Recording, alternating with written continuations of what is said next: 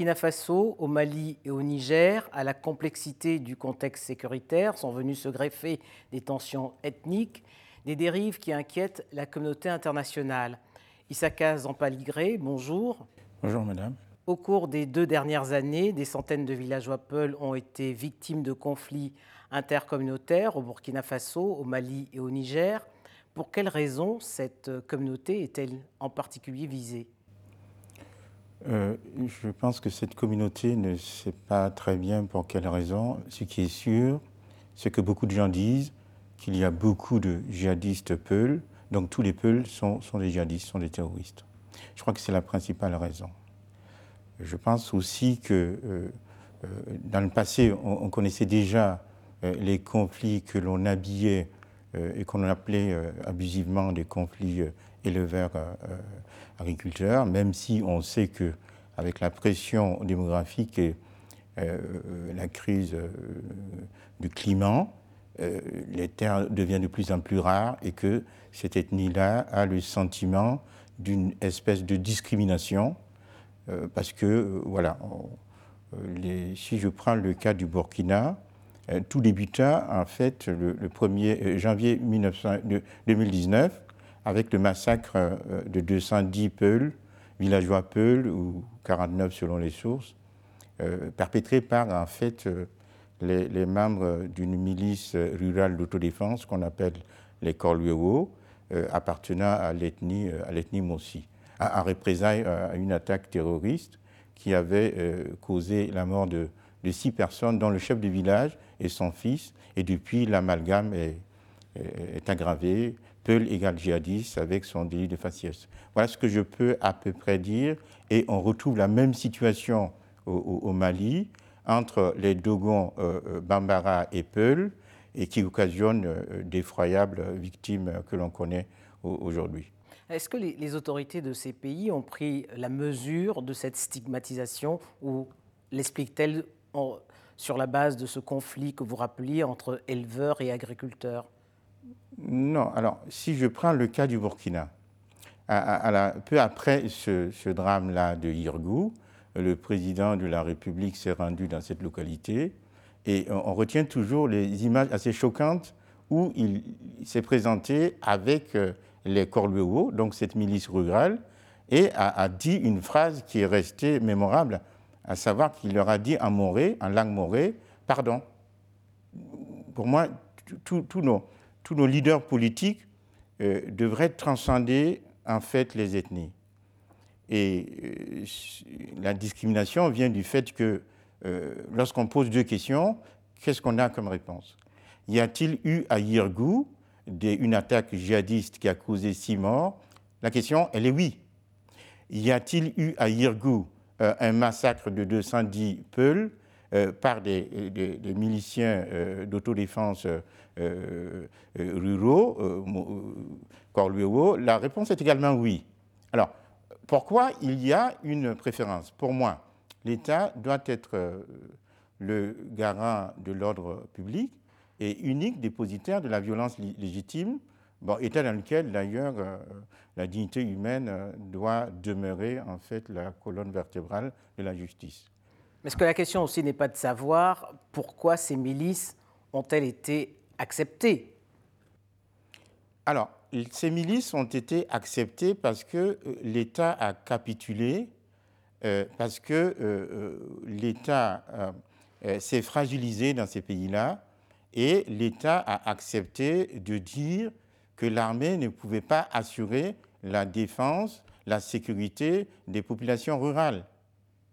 Et elle a laissé ce rôle-là, a délégué cette fonction euh, euh, en fait à ces milices pour que euh, ces milices puissent assurer la sécurité de ces populations. Des milices qui sont aujourd'hui hors contrôle Les milices qui sont hors contrôle et des milices qu'on n'a pas souhaité peut-être aussi contrôler.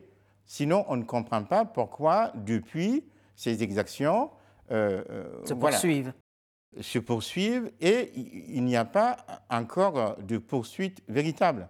Donc, cela met à nu un peu l'échec et puis les limites du, système judiciaire dans ces pays, puisque les victimes n'arrivent pas à obtenir en fait l'établissement de la responsabilité des coupables, et, et, cela peut les amener quelque peu à, rejoindre des groupes djihadistes pour se défendre et pour s'organiser. Parce qu'on sait qu'au début, ces mêmes peuples, certains d'entre eux, étaient les premières victimes de ces milices et de ces djihadistes qui avaient rejoint en fait les, terroristes. Alors, Human Rights Watch et puis euh, Amnesty euh, International ont tiré la sonnette d'alarme. Quelle est la position des organisations euh, africaines telles que la CDAO ou l'Union africaine face à, cette, à ces dérives? Alors, je n'ai pas conscience d'une action particulière. Je sais seulement que récemment, RFI a annoncé que le rapport de l'Union, de Human, l'ONG Amnesty International, euh, allait être présenté assez prochement euh, au Conseil de sécurité de l'ONU. Et, c'est heureux. Alors, je sais qu'au Burkina, l'organisation, enfin, euh, le mouvement burkinabé des droits de, l'homme et des peuples avait aussi tiré la sonnette d'alarme déjà en, 2018 quand l'armée, après une parodie de lutte d'attaque terroriste, avait euh, euh, identifié avait déclaré que 146 euh, terroristes avaient été tués. Et après enquête, cette organisation civile, la société civile, est arrivée à, conclure, à la conclusion qu'il y a eu des exécutions extrajudiciaires et que ces personnes n'étaient pas en fait des terroristes. Faut-il craindre, Issaka Zampaligré, une contagion à, d'autres pays où des communautés Peul existent également? Alors, c'est là toute la, la, gravité de la question. Parce que euh, euh, en Afrique, vous le savez, des peuls, il en existe au nord du Cameroun, il en existe au Tchad, il en existe euh, au Burkina, au Mali, au Niger, en Côte d'Ivoire, en Guinée-Bissau, en Guinée, il en existe au Nigeria, il en existe en Gambie. Si on ne prend pas garde, nous risquons d'avoir une contagion à l'échelle de tout le continent. C'est pour cette raison que toutes les bonnes volontés devraient en fait s'impliquer pour obtenir un peu l'arrêt et le retour de la paix dans toutes ces régions, dans tous ces pays, si on ne veut pas courir le risque d'un chaos du continent africain. Alors, il y a un terme que vous avez osé utiliser, c'est le terme de génocide. Est-ce qu'il n'est pas un peu exagéré? Je parlerai plutôt de massacre à grande échelle euh, visant la communauté Peul. Euh, moi-même, je suis Peul par ma mère. Et je vis cette euh, insécurité dans ma chair, cette déchirure euh, qui, je trouve, qui, vient s'ajouter à l'insécurité générale et qui touche particulièrement les peuples. Donc, euh, je, pense qu'il est établi au moins dans ces pays-là, dans ces trois pays. Au Mali, c'est au cours de l'année 2018 200 peuples qui ont été assassinés par des Dogons. Et on assiste aussi à des disparitions forcées dans ce même pays, que, perpétrées par les forces de défense et de sécurité du pays. Au Burkina, euh, euh, la liste s'allonge toujours. Euh, rien que récemment, dans la nuit du 11 au 12 mai, sur 25 personnes interpellées pour soupçon de terrorisme, 12 d'entre elles, exclusivement des Peuls, sont, sont, sont, sont, décédées dans des conditions non encore élucidées. Alors, en parlant du Burkina, au mois de décembre, dans, moins de six mois, se tiendra l'élection présidentielle. La crise sécuritaire a provoqué également de nombreux déplacés. Est-ce que dans ces conditions, une élection peut se tenir? Moi, j'ai toujours pensé que euh, quel est le but d'une élection? L'élection vient améliorer le système de gouvernance d'un pays. Alors aujourd'hui, le pays est déchiré, abîmé, au bord du chaos et avec toutes les aventures qui font déjà que les uns se retournent contre les autres. Est-ce que nous ne gagnerions pas, euh, ne serait-ce que euh, pour avoir compassion des populations, euh, à considérer la question autrement Je ne vois pas en quoi l'élection va atténuer les souffrances actuelles des populations qui sont déplacées.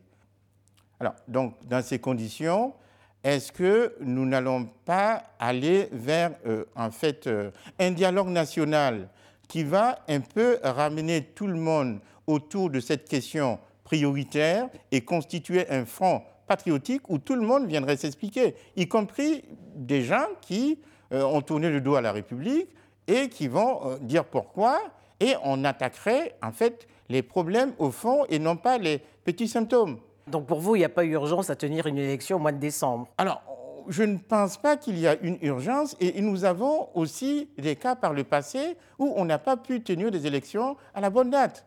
En Côte d'Ivoire, on a mis combien de temps pour en tenir une élection lorsque les conditions n'étaient pas encore remplies euh, Au Mali, on a eu la même chose. Dans d'autres pays, au Burkina, nous avons eu de 2014 à 2015 en fait un, un gouvernement de transition. Mais voilà, un gouvernement national de transition, on peut appeler ça ainsi. Mais donc ça veut dire que les populations eh, victimes de toutes ces violences-là, qui n'ont même plus où habiter aujourd'hui, avec la saison pluvieuse, si vous regardez dans, les médias, vous verrez que non, les gens sont dans des situations précaires et les enfants et les femmes dorment dans l'eau. Alors, est-ce que cela n'interpelle pas un peu l'élite politique ou nos leaders politiques? Je ne sais pas. Je pense, pour ma part, que ça, c'est encore, c'est beaucoup plus une priorité. Parce que je ne vois pas qu'est-ce que l'élection va apporter à ce mal-là. Ah, pour terminer, Isaka Paligré, il, y a, il y a quelques mois, l'ancien président, Blaise Compaoré, avait proposé ses services au président Roch euh, Marc Caboret. Qu'avez-vous pensé de cette offre? Alors, effectivement, euh, euh, la presse en a fait écho en avril 2019, en indiquant que le ministre de la Défense et d'État M. Ahmed Bakayoko était porteur d'une lettre euh, en ce sens-là. Ministre ivoirien. Ministre ivoirien était porteur d'un message dans ce sens-là. Mais je ne connais pas les termes de la proposition, ni la forme euh, sous laquelle elle se présentait. Donc je ne peux pas dire grand-chose parce que le gouvernement n'en a pas communiqué là-dessus. Mais, mais, ce qui est sûr pour moi, que, que ce soit lui ou quelqu'un d'autre, alors, toute fille et fils du Burkina qui s'impliquerait pour le retour de la paix dans notre pays et de la concorde civile a toujours sa place en cette période de péril commun de la nation. N'oublions pas quand même que euh, M. Compaoré euh, a, été, euh, a eu un long parcours de médiateur reconnu à l'international, et je peux comprendre aujourd'hui qui veut se mettre au service de son pays. Qu'il soit préoccupé, euh, comme beaucoup de gens, euh, sur le devenir de son pays qu'il a dirigé pendant 27 ans. Isaac Azan Paligré, merci. Merci.